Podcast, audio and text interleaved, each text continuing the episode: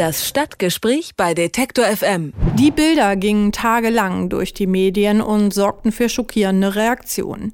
Die Bewegung Hugesa, Hooligans gegen Salafisten, demonstrierte in Köln angeblich gegen Gewalt, die von extremen Islamisten ausgehen soll. Die Demo artete ihrerseits in eine Gewaltorgie aus. Der Schock war groß. In Dresden jedoch, da findet seit Wochen eine Demo mit ganz ähnlichem Ziel statt. Pegida. Patriotische Europäer gegen die Islamisierung des Abendlandes. Ihr Ziel, vor angeblicher Überfremdung und Gefahren durch muslimische Zuwanderer zu warnen. Fakten und Zahlen, die das untermauern, gibt es nicht. Doch die geschürte Angst reicht aus, um von anfangs 500 auf diesen Montag 3200 Demonstranten zu kommen. Wer marschiert dort eigentlich? Wer steckt dahinter? Und ist das alles tatsächlich, wie behauptet, gewaltfrei, friedlich und eben nicht ausländerfeindlich? Darüber sprechen wir heute im Stadtgespräch mit Andrea Hübler von der Opferberatung Sachsen. Hallo, Frau Hübler. Hallo, schönen guten Tag. In Dresden heißt die Gruppe Pegida. Mit Hogesa, den Hooligans gegen Salafisten, habe man nichts zu tun, heißt es. Genauso wenig mit Rechtsextremen oder mit Gewalt. Ist das auch so?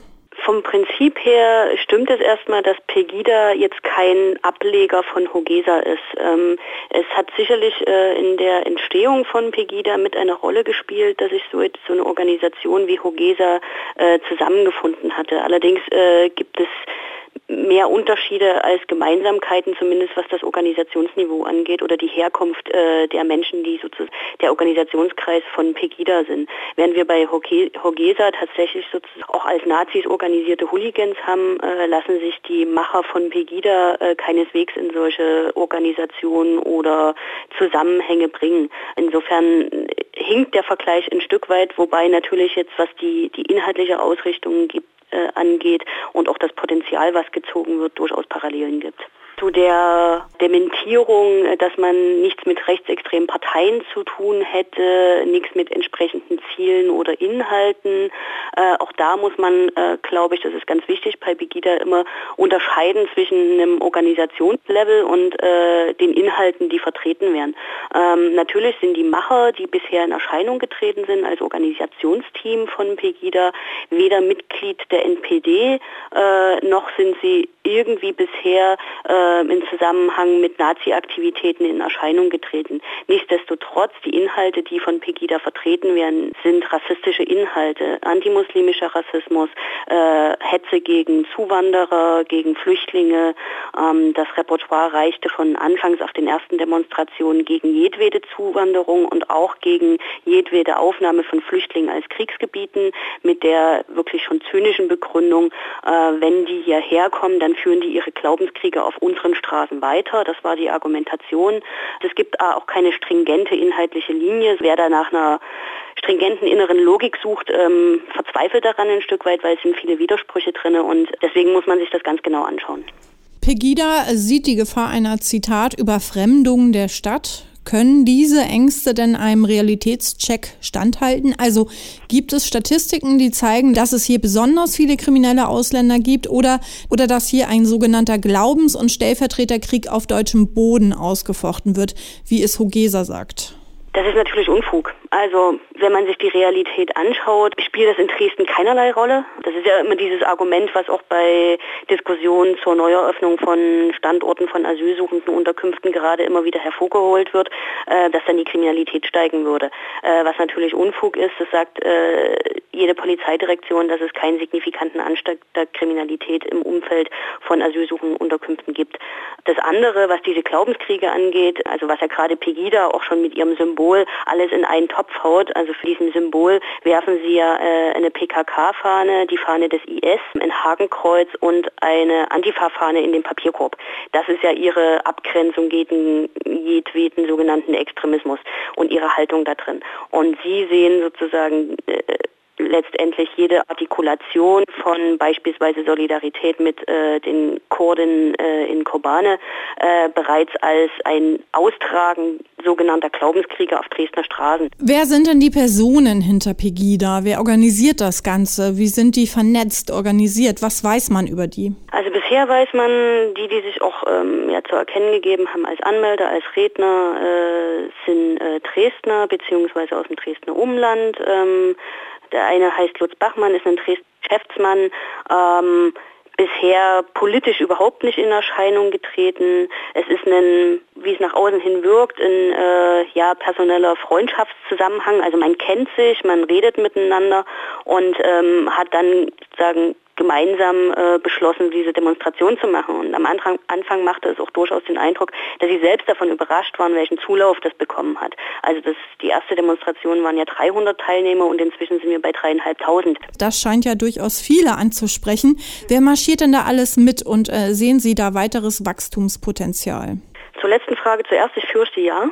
Das ist leider das Potenzial, denke ich, nicht ausgeschöpft, zumal ähm, es auch einen regeren Zulauf inzwischen aus, also überregional auch gibt. Also vom Potenzial her äh, ist es recht breites Spektrum. Also wir haben von Anfang an Neonazis mitlaufen gehabt, ähm, vom freien Kameradschaftsspektrum bis NPD. Äh, wir haben AfD-Mitglieder, die da mitgelaufen sind. Gerade anfangs war es sehr männlich geprägt, also es war sehr auffällig, dass kaum Frauen dort mitgelaufen sind. Das hat sich inzwischen geändert. Ähm, und dann ähm, alles eher so sportliche Jungmänner, die man sonst irgendwie bei Dynamo Dresden im Stadion findet, ähm, ganz stark. Das ist auffällig und zudem äh, aber tatsächlich äh, das, was man immer so als normale Bürger benennt. Und wenn man sich ähm, die Einstellungsstudien der letzten Jahre anschaut, haben wir immer einen ähm, ja, Spektrum, einen Anteil von bis zu 20 Prozent ähm, Zustimmung zu rassistischen Äußerungen gehabt. Und äh, was jetzt gerade passiert, ist, dass im Grunde diese diese Einstellungsebene in eine Handlungsebene umschlägt. Das heißt, die, die bisher diese Einstellung auf ihrem Sofa geteilt haben, gehen jetzt auf die Straße. Das betrifft eben nicht nur Nazis, sondern eben auch diese sogenannte Mitte der Gesellschaft. Es ist ja nicht die erste Kundgebung in Sachsen, die Menschenrechtlern und Demokraten Sorgen macht. Da gab es die sogenannten Montagsdemos oder Kundgebungen mit radikalen Parolen in Schneeberg, wo sogar Journalisten verfolgt und angegriffen wurden.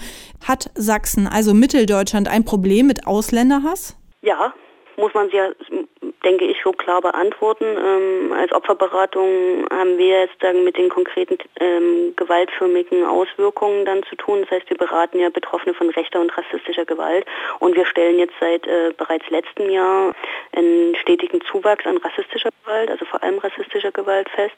Oftmals Angriffe äh, auf Asylsuchende oder im Umfeld von asylsuchenden Unterkünften und ähm, das ist tatsächlich auffällig äh, und wenn man sich die Reaktion derzeit halt ansieht, ansieht, ähm, auf dem flachen Land, aber auch in einer Stadt wie Dresden, auf die Ankündigung, neue Asylsuchendenunterkünfte einzurichten, äh, ist es momentan Land auf Land ab das gleiche Bild.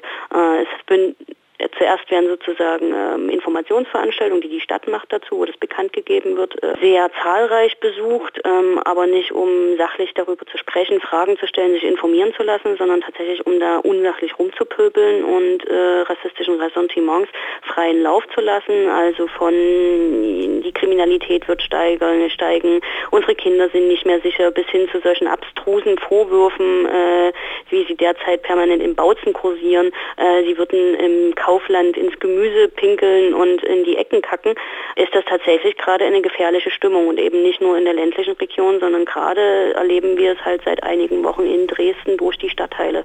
Und ähm, das bereitet uns auf jeden Fall Sorgen. Letzte Frage an Sie. Wie beurteilen Sie die Rolle von Polizei und Justiz in Bezug auf diese Gruppierungen, also sowohl bei diesen Demos und Kundgebungen als auch darüber hinaus? Das lässt sich jetzt natürlich noch nicht ausreichen oder hinlänglich sozusagen beurteilen teilen, weil ähm, also wir haben es ja bei diesen Kundgebungen oder auch bei diesen Stadtteilversammlungen, Bürgerversammlungen, wie auch immer, erstmal noch nicht mit Straftaten zu tun, sondern äh, das sind Demonstrationen nach dem Versammlungsrecht und wenn da keine Straftaten begangen werden, hat die Polizei erstmal natürlich keine Rolle.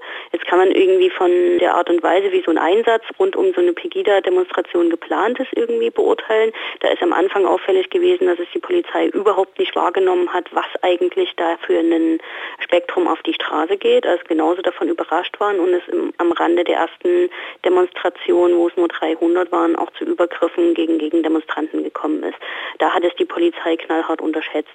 Inzwischen sieht das, glaube ich, ein Stück weit anders aus. Was die, den Umgang, glaube ich, also mit so einer Gefahrenanalyse angeht, haben wir schon den Eindruck momentan, dass eine gewisse Sensibilität da ist. Also es war nach der zweiten oder dritten Pegida-Demonstration, dass es nach einem Dynamo-Spiel von dem Treffpunkt derer, die auch auch an der Pegida-Demo regelmäßig teilnehmen, nämlich in Akis Bierstube, von dort aus Angriffe auf Flüchtlinge gegeben hat, äh, die sich sozusagen die Straße entlang gejagt haben. Und ich glaube, äh, den Zusammenhang haben schon alle erkannt und auch die Polizei. In Dresden findet seit Wochen jeden Montag eine Demonstration der Gruppe Pegida, patriotische Europäer gegen die Islamisierung des Abendlandes statt.